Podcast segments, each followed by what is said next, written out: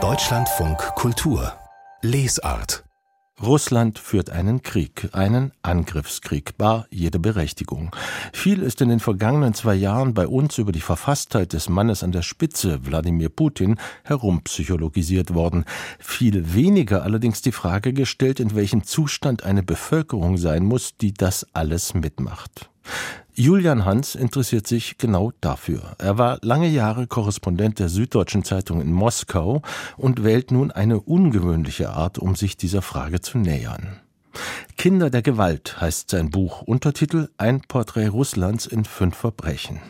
Ich habe bereits vergangene Woche mit ihm gesprochen und fragte zunächst, ob es um die aktuellen Kriegsverbrechen ginge. Nein, das ist sehr wichtig. Es geht nicht um Kriegsverbrechen, sondern es geht in Anführungsstrichen um gewöhnliche Verbrechen. Also Morde, die Morde einer Bande, die eine Stadt in Südrussland über Jahrzehnte tatsächlich im Griff hatte.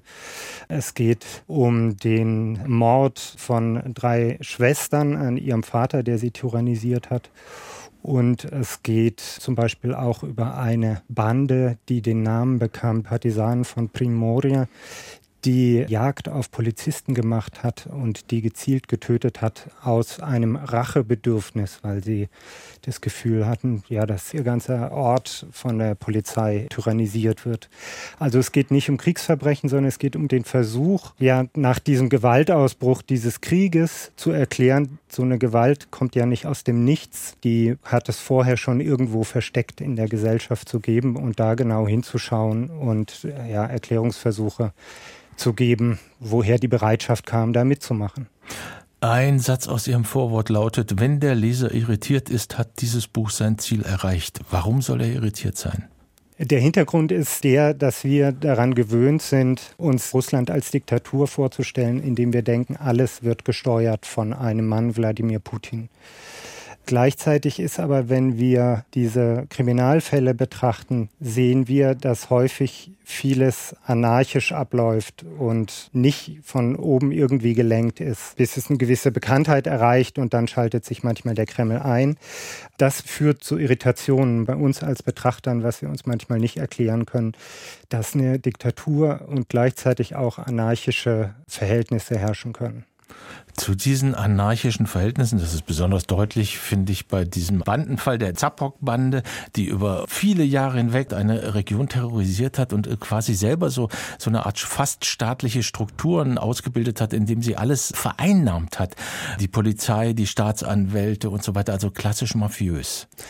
Dieser Fall ist auch deswegen interessant, weil er so viele Parallelen dazu hat, die das Land im Gesamten in dieser Zeit genommen hat. Erst die Anarchie in den 90er Jahren, dann, dass ja Macht aufgebaut wird von gewissen Clans einfach durch Brutalität und dass es hinterher eine Einigung gibt zwischen staatlichen Strukturen und der organisierten Kriminalität und in diesem Fall ja tatsächlich diese Bande, die Polizei finanziert hat, die ausgerüstet hat mit Computern und besonders vielversprechenden Nachwuchspolizisten juristische Fortbildungen bezahlt hat.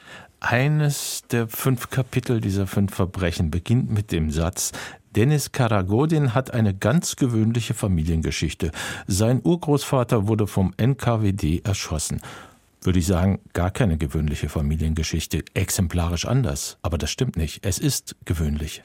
Für Russland und die ehemalige Sowjetunion ist es ein sehr häufiges Ereignis in den Familien. Und das ist eben auch ein Thema, das mir wichtig ist zu zeigen, wie sich Gewalterlebnisse über Generationen fortpflanzen. Also das bleibt ja in der Familie des Schweigen dann über repressierte Familienangehörige, weil man sonst Gefahr lief, selbst ins Visier der Staatsorgane zu kommen. Als Angehöriger eines Volksfeindes war man schnell der Nächste. Und viele merken heute, dass diese Ängste auch ihnen mitgegeben wurden, gerade wenn sie nicht offen darüber gesprochen haben. Der soldatische Heldenmut ist normativ. Da zitieren Sie Alexander Asimolow, ich weiß, ein Psychologe, glaube ich, ist das. Mhm. Wenn du als Held aus der Schlacht kommst, jubeln dir alle zu. Ein zivilgesellschaftlicher Held steht allein gegen alle. Das trifft es, glaube ich, sehr genau. Also es gibt ja immer noch der, aus der Sowjetunion, auch heute noch in Russland, diesen Heldenkult. Die Helden waren in der Sowjetunion waren äh, Fliegerhelden, Kosmonauten und vor allem aber immer die Veteranen des großen Vaterländischen Krieges, der Verteidigung gegen den deutschen Überfall. Aber es gibt keine richtigen, ist es überhaupt schwer, Helden zu zeigen, die zivilgesellschaftliche Helden sind. Ja, das ist wahrscheinlich auch bei uns in Kunstwerken viel schwieriger als jemanden, der sein Leben opfert auf dem Schlachtfeld für das Vaterland. Das ist, glaube ich, so ein archaisches Bild, das in allen tief eingebrannt ist.